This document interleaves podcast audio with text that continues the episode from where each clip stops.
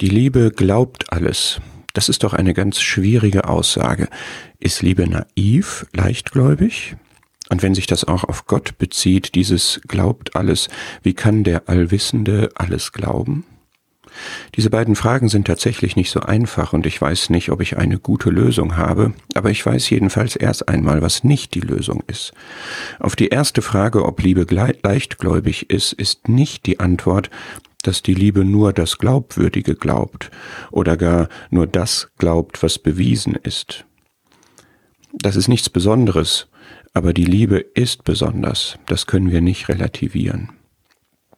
Und was Gott betrifft, wir können das nicht aussparen oder drum herumreden. Alle Elemente dieser Verse aus 1. Korinther 13 charakterisieren die Liebe, die aus und von Gott ist. Dieses Element auch.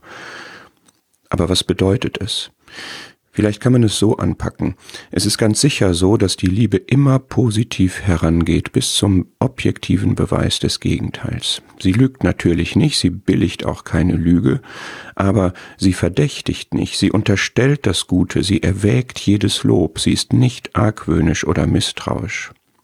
Sagt der Herr nicht über die Jünger, dass sie ihm geglaubt haben und dass sie mit ihm ausgeharrt haben? Und Liebe geht ein Risiko ein, das Risiko der Liebe.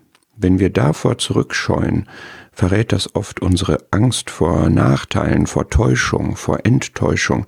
Ja, letztlich verrät das unseren Egoismus. Aber der Herr wurde aus Liebe arm, damit wir reich werden. Und so ist Gott uns gegenüber. Er ist die Wahrheit, er wird nie etwas schönreden, und zugleich ist er doch hemmungslos positiv. Glauben heißt auch Vertrauen. Liebe gibt, Liebe glaubt, Liebe vertraut. Und was hat Gott uns alles anvertraut?